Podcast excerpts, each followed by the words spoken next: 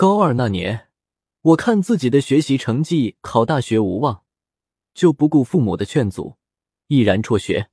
我不想在农村种地，打算到北京打工。父母让我到北京投奔周成。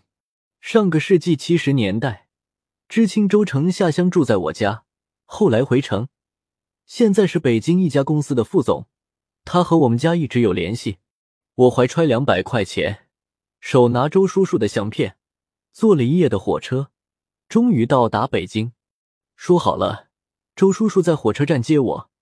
可我下车后，从早上一直等到下午，始终不见他的人影，急得我像热锅上的蚂蚁。直到天黑，周叔叔才坐着小轿车来了。他有点不好意思的说：“公司开会忘了接我。”我嘴上虽然说没什么，可心里却在偷偷哭泣。周叔叔把我带到他家，安排妥当后，他问我到北京想干什么。我说就想找份工作。他一脸难色的说：“你一没文凭，二没技能，找工作难呀。如果我什么都有，还用得着来投奔他吗？”我说：“周叔叔，你是公司老总，说句话肯定好使。”周叔叔笑了笑说：“公司老总也不是什么事都说了算数。再说，你还不满十八岁，用童工可是违法的。”见我不高兴了，又说：“不过你放心，看在你父母的面上，我一定会帮你。”可好多天过去了，周叔叔早出晚归，把我一个人扔在家里，我都快急疯了。可他就是不提给我找工作的事，看样子。他是存心不想帮我，于是我趁周叔叔不在家时，偷偷跑出去找工作。可由于我长得又瘦又小，一看就是个不到十八岁的孩子，正像周叔叔说的那样，童工谁也不敢用。无奈，我只好三番五次的求周叔叔，周叔叔这才帮我找了份临时工，在一家私营小鞋厂当学徒，学徒期工资三百块，学成后挣计件工资。老板名叫王大发，是周叔叔的朋友。我起早贪黑，学得非常卖力，辛辛苦苦干了一个月后，王大发把我叫到他的办公室，给了我三张狠心的百元票子。我拿在手里，感觉沉甸甸的，这可是我有生以来挣的第一笔钱啊！我高兴的向王大发保证，往后会好好干，争取提前出师。没想到，王大发说我干活虽然很卖力。但头脑不灵活，不懂技巧，别人两个月就能出师，我六个月恐怕也学不会。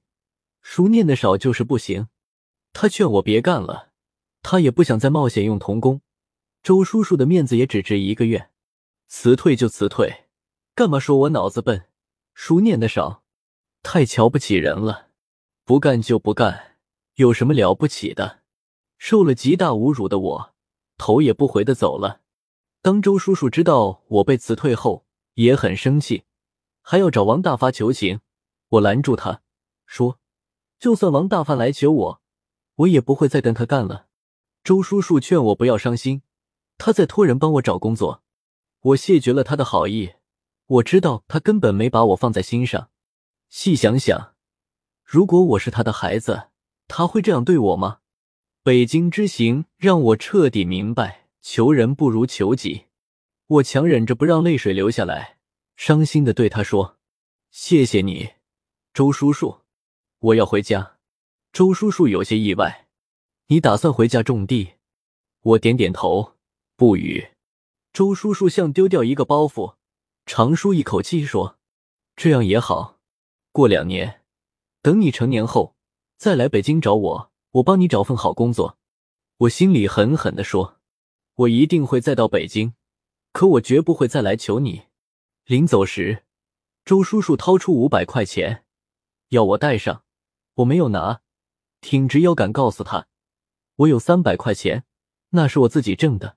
回家后，我告诉父母，周叔叔是个只耍嘴皮子、光说不做的人。父母听了直摇头，唉声叹气的说：“没想到周叔叔是个无情无义的人。”从那以后。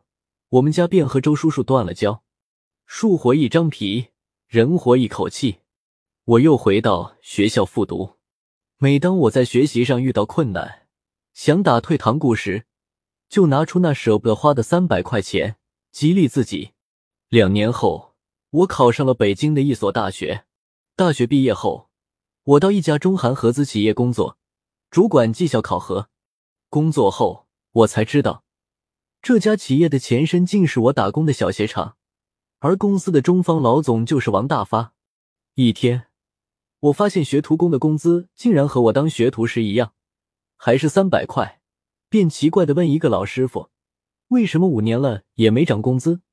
他说：“五年前，学徒工都是白干，根本没有工资。”不对呀，当年王大发给了我三百块钱，这是怎么回事？他说：“可能王大发跟你关系特殊，所以才给钱。”我去王大发的办公室，问当年的三百块钱到底是怎么回事。王大发见到我很热情，他说：“当年学徒工确实没有工资。”那三百块钱是周叔叔让他以工资的名义给我的，我心里顿时产生一种莫名的感动。接着，王大发又告诉我，其实当年我当学徒时学的很不错，他本想留下我，可周叔叔说什么也不同意，非逼着他说谎并辞退我。听到这，我内心对周叔叔刚刚产生的那种感激之情顿时化为乌有。我气愤的问。周叔叔为什么要对我使坏？王大发说：“道理很简单，周叔叔不想让我在北京打工。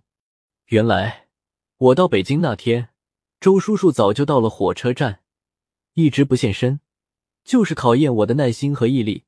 通过观察，他发现我很倔强，这种强劲儿如果用在学习上，一定会成功。但他知道，如果直接劝我回去复读，我肯定听不进去。”于是，他就和王大发一起用激将法，把我逼回老家，逼回学校。有这种事情，我不相信，就打电话回家跟父母说。父母说王大发说的都是实情，他们早就知情，因为他们不甘心，也不希望我过早辍学打工，于是就向周叔叔求助。他们从没有和周叔叔断交，而且交情比以前还深。得知真相后，我眼含热泪向周叔叔家跑去。